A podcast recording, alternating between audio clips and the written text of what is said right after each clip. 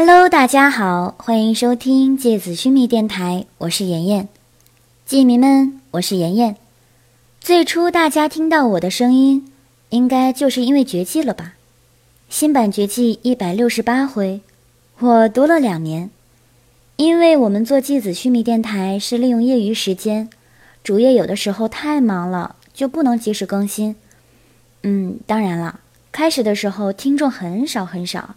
没有动力坚持，也有觉得妍妍读的没有感情，没有信心坚持，也有嗓子哑的时候没有力量去读了，有很多心酸。嗯，当然也收获了一票剑迷朋友们督促妍妍更新，鼓励妍妍加油。当然也经常夸妍妍的声音好听，才能继续坚持。读完了绝技一百六十八回。很多小伙伴们想听《绝技风金道》，我之前读的是《绝技新版》，特别说明这也是郭敬明写的。有一些看老版书长大的朋友，怀疑过是不是读的盗版的，绝对不是哦。大家可以去郭敬明的微博查看。再说回《绝技风金道》，就是《绝技》的第三部书，不过它连接的是《绝技》老版一二部的故事，而我读的是新版《绝技》。所以，如果你从头听到尾，那你会觉得连接不上，莫要惊慌哟。妍妍读《风金道》的初衷，是因为群里诸多剑迷们想听《风金道》，所以才读的，也就是郭敬明老版绝技的粉丝。绝技新版一百六十八回之后的故事，就需要等郭敬明更新喽。关于绝技《风金道》，就说这些啦。我争取做到日更。另外，妍妍其实还有很多其他作品。看到有戒迷留言说喜欢妍妍的声音，但是不知道有哪些。那关注一下芥子须弥家族账号吧，然后里面专辑标题中有妍妍的，就是妍妍读的哟。其中有夏至未至、七月与安生、星座物语、芥子须弥、朗读者芥子须弥。给某先生的九百九十九封信，巨翅老人，妍妍的铲屎官秘籍。妍妍的铲屎官秘籍这个专辑还在筹备中，因为妍妍家里就有两只喵星人，一只汪星人，所以想把铲屎官秘籍分享给大家，敬请期待吧。如果你希望听妍妍读什么，有什么话想对妍妍说，随时在留言或是问答中告诉我哦。妍妍每天都会看留言的，也可以关注我们的微信号“芥子须弥”，微博“芥子须弥 FM”，芥迷之家 QQ 群四六五五九八八二三。今天和大家分享的内容是《绝技风金道》第二回“风暴前夜”第四节。但是此刻。阿克留克的双眼里闪动着刀尖般细小而锐利的寒光，一点都不像刚刚那个邀请自己品尝他亲手做的雷石瓜子的少年。他的面容上笼罩着冬日寒风般的戾气，让天树幽花不敢再问下去。然而，当他们两个快要回到之前的房间时，走廊前方转角处传来了密集的脚步声。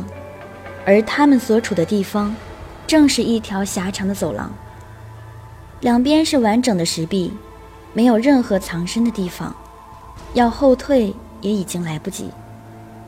身后的退路更长，怎么办？天树幽花瑟瑟发抖，站着别动。阿克留克的声音，冷漠的仿佛来自冰窖。什么？前方来的人马上就要转弯了，一转弯就可以看见我们。你叫我……话还没说完，阿克留克伸出没有扛棺材的那只手，一把把天树幽花拉向自己身边，用手套捂住了他的嘴。他在他耳边一字一句的叮嘱：“稳住呼吸，最好连眼球都不要转动。”话音刚落，三个白银使者从转角走出来，出现在走廊的前方。然而，他们三个却仿佛什么都没有看见似的，正常的朝着幽花他们走来，脸上看不出任何异样，仿佛阿克留克和幽花是透明的。难道他可以令我也一起隐身？天树幽花心里想着，但是依然抵抗不了心里的恐惧。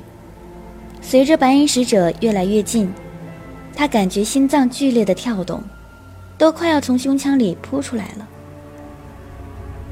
他的呼吸越来越急促，鼻子里是来自阿克留克鹿皮手套上淡淡的樱花香味。当白银使者从他们身边擦肩而过的时候，他吓得赶紧闭上了眼睛。就在这个时刻，走在最后的那个白银使者，仿佛觉察出了什么，他转过头来，面对着天树幽花和阿克留克站立的地方，目不转睛地盯着空气里的某个点。刚刚肯定有什么东西闪动了一下。他非常确定，他的鼻尖儿甚至就离天树幽花的额头不过两三寸的距离。这时，走廊远处咣当一声，仿佛有什么东西坠地的声响。三个白银使者迅速朝远处奔去，天树幽花大松了一口气，没事儿。只是一个壁灯掉下来了。远处传来白银使者的声音。走廊再次恢复了寂静。还好你及时用壁灯引开了他们。天树幽花靠在墙壁上，仿佛精疲力尽似的。但是，他还是忍不住问阿克留克：“我又不是风源的人。”为什么你能够连我也一起隐形？隐形的原理其实是利用气流的扭曲，改变周围光线的折射，从而实现隐形。打个比方来说，就是让别人投射到你身上的视线被气流扭曲，绕过你的身体，而看到你身后的事物，于是你就等于透明了。阿克留克把棺材从肩膀上放下来，竖在地上。但是呢，这个扭曲不是任何人都能熟练掌握的，特别是对不熟悉的物体。一般魂术师都是对自己的身体最为熟悉，自己的身高、自己的外形、大小、体重等，于是隐形自己就变得非常容易。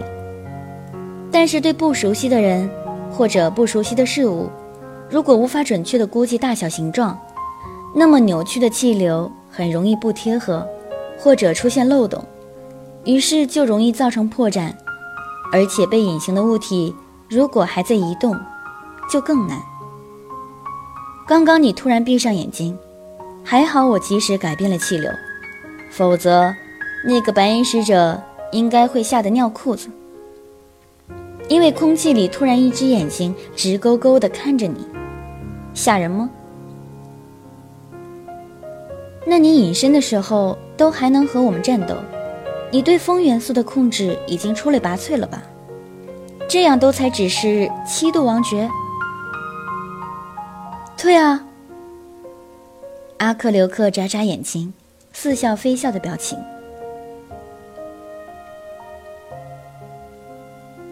天树幽花跟随着阿克留克一路往地底行走。终于到了阿克留克口中鬼山连泉和神鹰被囚禁的地方。麒麟，麒麟，你没事吧？他甩开阿克留克，自己冲进房间。还没适应迎面而来的巨大黑暗，漆黑的空间里，一双冰冷的手就掐住了他的脖子。连泉，他是幽花，别动手。黑暗里，麒麟熟悉的声音响起来：“你敢抓我？”天树幽花双眼瞳孔一紧，浑身金黄色的刻纹瞬间浮动起来，突如其来暴涨的魂力让阿克琉克和麒麟都吓了一跳。他抬起纤细的五指，此刻，聚满了魂力的双手已经变成了十根锋利的匕首，噗噗几声血肉模糊的顿响，他的手已经插进了鬼山连群的胸膛，鲜血顺着他白皙的手腕往下流进他的袖口。你为什么不还手？天树幽花也被吓住了，因为他完全没有想到。对方竟然没有丝毫的抵抗，他的魂路已经全部断了，没办法抵挡你的攻击。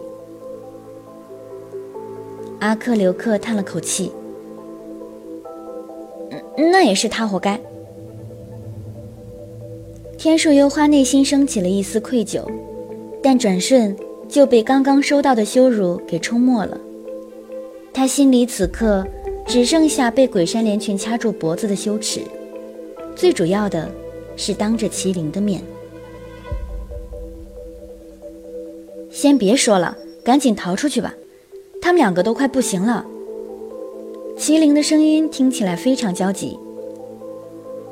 阿克留克，你找到你想要的东西了吗？咦，你扛的是什么？一口，一口棺材。出去了再和你说，现在不是讲故事的时候，小弟弟。阿克留克把棺材扛在肩上，目光在几个人身上环顾了一圈后，说：“麒麟，你负责照顾鬼山连泉和神鹰。幽花，你走前面，我们跟在你后面。你知道巡逻的时间和方位，而且我们……”阿克留克的话还没说完，他的嘴就突然闭上了，仿佛一根硬生生断在空气里的树枝发出了脆响。他的双眼突然瞬间放空，然后又顷刻凝聚。所有的人刚刚都还在疑惑他到底怎么了，但下一个瞬间，大家都感应到了，石室外面。此刻正走来一股庞大到恐怖的魂力，汹涌的、爆裂的，如同龙卷风掀起的海洋的狂潮。所有人转过身，看见迎面走来一个小麦色肌肤的健壮男子，他全身充满着力量，仿佛肉体里包裹着闪电。然而他的面容却仿佛最纯净的天使般安宁。温柔而又包容，怜悯的如同初睡刚醒的年轻天使。霓虹，天树幽花喉咙里颤抖的发出声音。幽花，站我身后。麒麟身形展动，窜到幽花前方，空气里一阵光线旋转，他的魂器，那把半刃巨剑。从他的绝印里汹涌释放而出，他的双手执剑而立，浑身的金色刻纹呼吸般明灭着。接着，麒麟觉察到一股异样的感受，这种感受并不是来自前方渐渐漫步靠拢的霓虹，反而来自身后。他忍不住回过头去，看见所有的人：天树幽花、神鹰、鬼山连泉。他们的目光都颤抖着，脸上写满了难以置信的惊恐。随即，仿佛被感染了似的，这样的神色也同样出现在了麒麟自己的脸上。因为麒麟看见，刚刚嘴角还挂着不羁笑容的阿克留克，此刻正用直直的目光紧紧盯着自己手中的半刃巨剑，剑身上的复杂刻纹在灯光的映照下清晰可见。阿克留克的嘴唇微微颤抖着，苍白的毫无血色。他脸上是难以置信的震惊，仿佛看见了远古的鬼魅在自己面前复活。不，甚至比看见了鬼魅都还要惊讶。他的身躯都在微微发抖，戴着鹿皮手套的双手用力地握在一起。几秒钟之后，他缓慢地朝前平举双手。然后重重地朝麒麟跪了下去，额头用力地在石板地面上磕出了响亮的声音。他跪在地上，一动不动，看不到他的表情，但是他的后背却剧烈地持续起伏着。阿克留克，你……麒麟被吓傻了。你怎么了？好了，今天的节目到这里就要结束了，大家晚安。